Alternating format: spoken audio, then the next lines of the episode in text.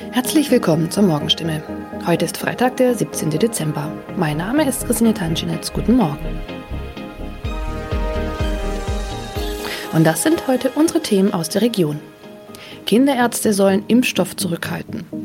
Freifahrt in der Stadtbahn bei kaputten Automaten. Und Papagei überlebt Wohnungsbrand und wird Tage später gefunden. Weil nicht genügend Corona-Impfstoff für Kinder im Alter von 5 bis 11 Jahren vorhanden ist, fordert das Land Baden-Württemberg nach Informationen der Heilbronner Stimme dazu auf, ausreichend Impfstoff für die Zweitimpfung zurückzuhalten.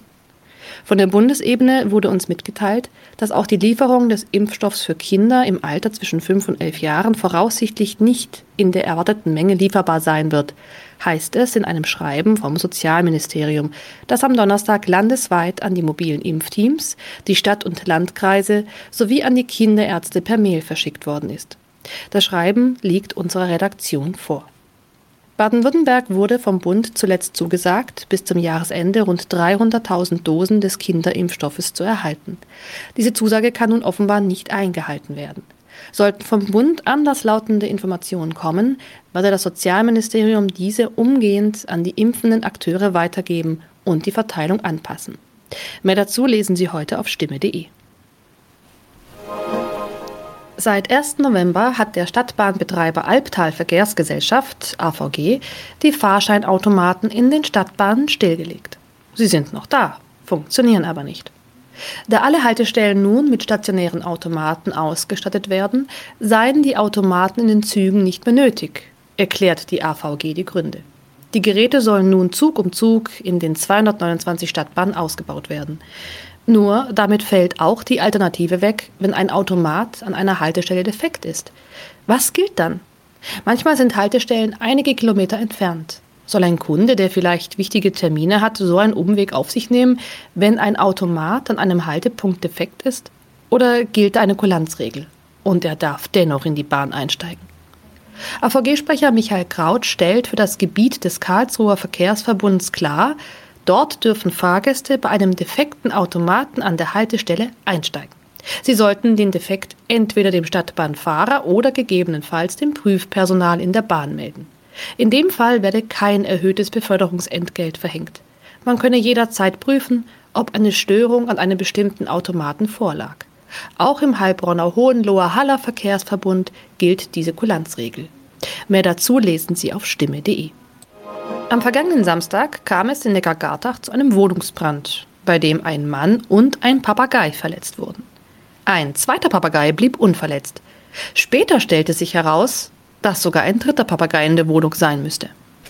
Wenige Tage nach einem Hausbrand in Heilbronn haben Feuerwehrleute einen überlebenden Papagei aus einer betroffenen Wohnung gerettet. Ein aus der Wohnung geretteter Papagei wurde zudem vorsorglich einer Tierklinik übergeben. Der andere Vogel blieb am Samstag unverletzt. Doch damit war das Papageienproblem noch nicht gelöst. Denn am vergangenen Dienstag habe sich der verletzte Bewohner bei der Polizei gemeldet und mitgeteilt, einer seiner insgesamt drei Papageien müsste sich eigentlich noch in der Wohnung befinden. Tatsächlich entdeckten die Einsatzkräfte nach langer Suche den Vogel. Später konnten sie das Tier wohlbehalten an den Besitzer übergeben, wie es heißt. Soweit die Nachrichten aus der Region. Übrigens, die Corona-Fallzahlen in Stadt und Landkreis Heilbronn bleiben auf hohem Niveau, sind in den letzten Tagen aber deutlich zurückgegangen. Bleibt das so, wird am Sonntag die Ausgangssperre für ungeimpfte aufgehoben. Ob das eintrifft, erfahren Sie auf jeden Fall aktuell auf stimme.de. Haben Sie Kritik, Fragen oder Anregungen zu unserem Podcast? Dann schicken Sie einfach eine E-Mail an podcast.stimme.de.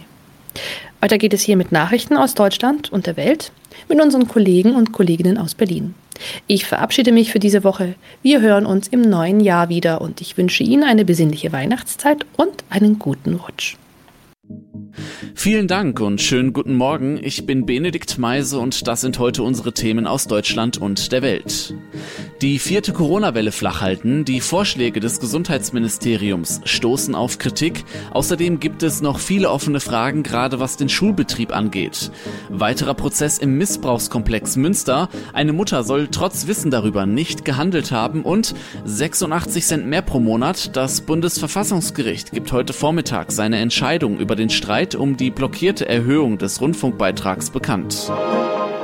Deutschland will ab sofort Corona-Impfdosen des Herstellers AstraZeneca an Länder mit akutem Bedarf spenden. Das teilte das Gesundheitsministerium mit. Auch hatte schon erste Vorschläge vor den Beratungen von Kanzlerin Merkel und den Ministerpräsidenten in der kommenden Woche gemacht.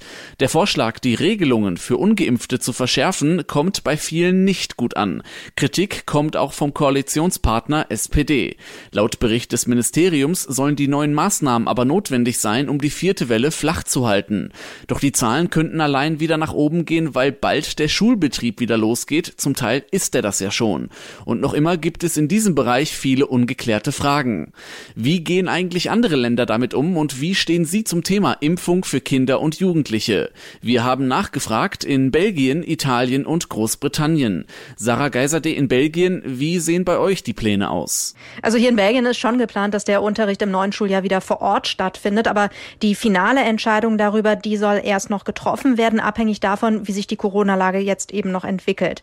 Seit kurzem werden hier in Belgien auch Kinder ab zwölf Jahren geimpft, wenn die Eltern zustimmen. Und daran ist eben auch die Hoffnung geknüpft, dass eine Öffnung der Schulen nicht dafür sorgt, dass die Corona-Zahlen wieder nach oben schießen, wenn eben genug Kinder erstmal geimpft sind. Claudia Wächter in Italien, wie geht ihr davor? Ja, hier in Italien können sich alle ab zwölf impfen lassen, schon seit Monaten. Da gab es auch kein großes Hickhack.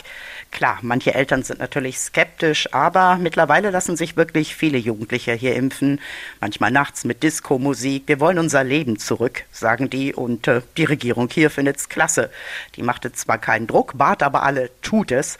Der Grund? Ganz einfach, die will nie wieder generelles Homeschooling. Gleiche Frage auch an Philipp Detlefs in Großbritannien. Ja, hier in England sind die Corona-Regeln fast komplett aufgehoben worden und auch in der Schule soll es entsprechend locker zugehen. Abstandsgebote und Maskenpflicht sind zum neuen Schuljahr abgeschafft. Stattdessen will man tägliche Tests durchführen und Schüler auch nur dann noch nach Hause schicken, wenn sie selbst positiv getestet wurden. Vorher war es so, dass sich alle Kinder einer Klasse zu Hause isolieren mussten, wenn einer aus der Klasse positiv getestet wurde. Das aber hatte dramatische Folgen. Mitte Juli zum Beispiel haben dadurch mehr als eine Million Schüler in England den Unterricht verpasst. Das ist etwa jeder achte und dieses Prozedere ist deshalb Mitte des Monats vorbei. Besten Dank euch dreien. Der Hauptprozess im Missbrauchskomplex Münster ist abgeschlossen. Jetzt steht die Mutter eines Opfers vor dem Landgericht. Sie muss sich verantworten, weil sie vom schweren sexuellen Missbrauch ihres Sohnes gewusst haben soll. Gehandelt haben soll sie nicht. Ihr Lebensgefährte ist schon zu 14 Jahren Haft und Sicherheitsverwahrung verurteilt worden. Jahrelang missbrauchte der schon verurteilte Mann den heute elfjährigen Jungen. Die Mutter des Opfers unternahm nichts. Der juristische Vorwurf gegen die Frau lautet Beihilfe zum schweren sexuellen Kindesmissbrauch durch Unterlassen lassen. Aus Sicht von Opfervertretern ist auch das ein unterschätztes Problem. Die Fälle Münster und Bergisch Gladbach zeigten insgesamt, dass sexueller Missbrauch mitten in der Gesellschaft stattfinde. Nicht wegschauen sei eines der wichtigsten Mittel, um das zu ändern. Jan-Henner Reitze, Nachrichtenredaktion. Soll der Rundfunkbeitrag erhöht werden oder nicht? Das Bundesverfassungsgericht gibt heute Vormittag seine Entscheidung über den Streit um die blockierte Erhöhung bekannt. Im Landtag von Sachsen-Anhalt hatte es keine Mehrheit für die Erhöhung gegeben. Die öffentlich-rechtlichen Sender ARD, ZDF und Deutschlandradio hatten gegen die Blockade geklagt. 17,50 Euro pro Monat, so hoch ist der Rundfunkbeitrag im Moment. Eigentlich sollte er Anfang des Jahres auf 18,36 Euro steigen, aber dafür hätten alle Bundesländer zustimmen müssen. Sachsen-Anhalt aber war nicht dabei. Ministerpräsident Haseloff zog den Gesetzentwurf im Landtag zurück, als klar wurde, dass seine CDU wohl nicht zustimmen wird. Die Koalitionspartner SPD und Grüne aber schon. Und mit der AfD, die sowieso oft die Öffentlich-Rechtlichen kritisiert, wollte Haseloff keine gemeinsame Sache machen. Die Sender reagierten mit Verfassungsbeschwerden. Sie wollen mit der Erhöhung der Gebühr eine drohende Finanzlücke schließen. Thomas Brock, aktuelle Redaktion. 13 Jahre, so lange gab es keine olympische Goldmedaille für den deutschen Schwimmverband. Britta Steffen siegte damals bei den Beckenwettbewerben. Nun gibt es wieder eine Goldmedaille dank Florian Wellbrock. Der 23-Jährige gewann im Wettkampf über 10 Kilometer im Freiwasserschwimmen. Unterdessen ist die belarussische Olympiasportlerin Kristina Timonowskaja nach Europa gereist. Sie war ja ins Visier der belarussischen Behörden geraten, weil sie Kritik an Sportfunktionären ihres Landes geäußert hatte. Christian Thiele in Moskau, der Vorfall hatte ja international Schlagzeilen gemacht, auch in Belarus selbst oder bekommt das dort niemand mit? Ja klar, das ist ein Thema. Natürlich läuft das nicht in den Staatsmedien rauf und runter, aber viele, die halten sich ohnehin im Nachrichtenportal Telegram auf dem Handy auf dem Laufenden. Und da berichten die Medien schon drüber, frei sogar. Leider gibt es in Belarus nicht mehr so viele unabhängige Medien. Lukaschenko, der Machthaber, der hat viele Journalisten festnehmen lassen. In den Staatsmedien, wenn die über den Fall berichten, da ist dann von Verrat die Rede. Die Aktion sei geplant gewesen, um Belarus weiter in einem schlechten Licht darzustellen. Von Selbstkritik oder Verständnis, da spürt man wenig oder besser gesagt gar nichts. In welcher Gefahr schweben denn belarussische Oppositionelle im Ausland und wie lassen sie sich beschützen? Man muss es leider so deutlich sagen, sicher sind sie im Ausland nicht mehr. Jetzt haben wir schon mehrere Beispiele dafür. Erinnern wir uns an den Blogger Roman Protasevich. Lukaschenko hat vor ein paar Wochen ein Passagierflugzeug über Belarus mit Hilfe eines Kampfjets runterholen lassen, um den Oppositionellen festzunehmen. Der hat vorher im Ausland gelebt. Diese Woche, da gibt es noch einen anderen Fall, der aber noch völlig unklar ist. In der Ukraine wurde ein junger Mann tot aufgefunden. Der hat eine Organisation in Kiew geleitet, die geflüchteten Belarussen hilft und plötzlich ist er tot. Nach den Protesten im vergangenen Jahr da sind viele Oppositionelle ins Ausland gegangen und es ist klar, dass viele nun Angst haben. Besten Dank, Christian. Fast 60 Prozent der Grundschüler in Deutschland sind laut DLRG keine sicheren Schwimmer und es könnten wegen der Corona-Pandemie noch mehr geworden sein. Zwar gab es im vergangenen Jahr weniger Badeunfälle, das lag aber auch daran, dass das Leben in Deutschland heruntergefahren wurde. Heute Vormittag zieht die DLRG erneut Bilanz. In unserem Tipp des Tages schauen wir mal, was man selbst machen kann, um Kinder ans Wasser zu gewöhnen und ihnen Schwimmen beizubringen. Kollegin Veronika Peneschko, was ist das Wichtigste, auf das man da achten sollte? Am besten geht geht man in Begleitung schwimmen oder ansonsten dorthin, wo auch andere Menschen sind.